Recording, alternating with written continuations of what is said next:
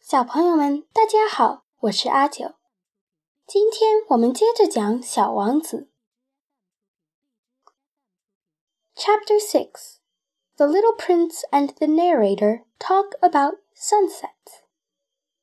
第六章：小王子和叙述者讨论日落。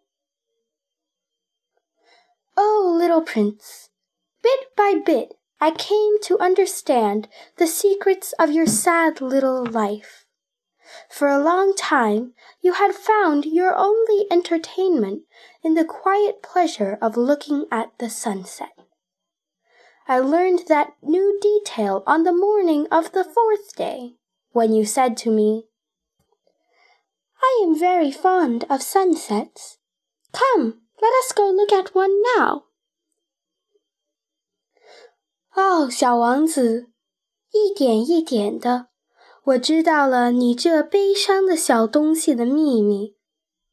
长久以来，你唯一的乐趣就是一个人静悄悄地观看日落。第四天早上，我知道了这个新的细节。当时你跟我说：“我非常喜欢日落。”来。现在我们一起去看日落吧。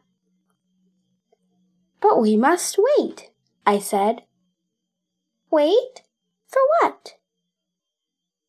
可是我们必须等着，我说。等等什么呢？For the sunset, we must wait until it is time. 等日落啊，我们必须等到了时间才能看呢。at first you seemed to be very much surprised, and then you laughed to yourself. You said to me, I am always thinking that I am at home. 一开始你似乎非常的吃惊，之后你便自顾自地大笑起来。你对我说：“我总是以为我是在家里呢。” ” Just so. Everybody knows that when it is noon in the United States, the sun is setting over France. If you could fly to France in one minute, you could go straight into the sunset right from noon.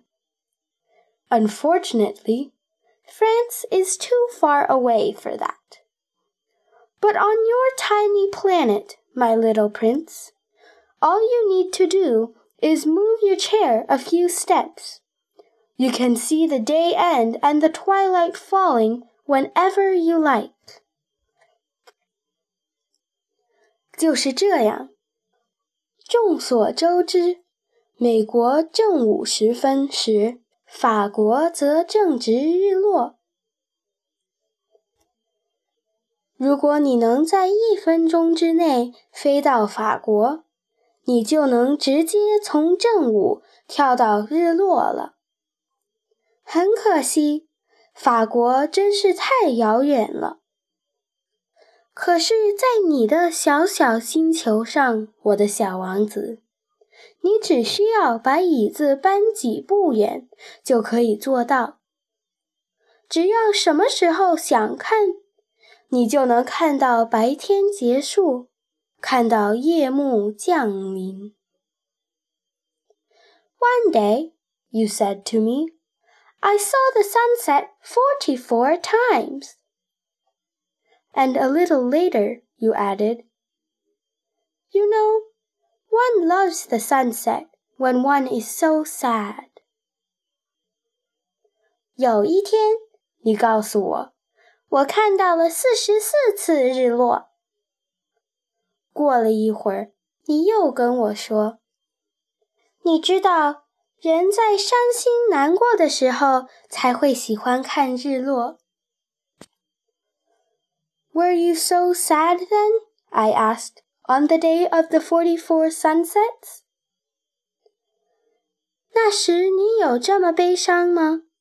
我问道。就是在看了四十四次日落的那天。 But the little prince made no reply. 可小王子却没有回答。好了，小朋友们，今天就讲到这里。下个星期请继续收听阿九的杂货铺。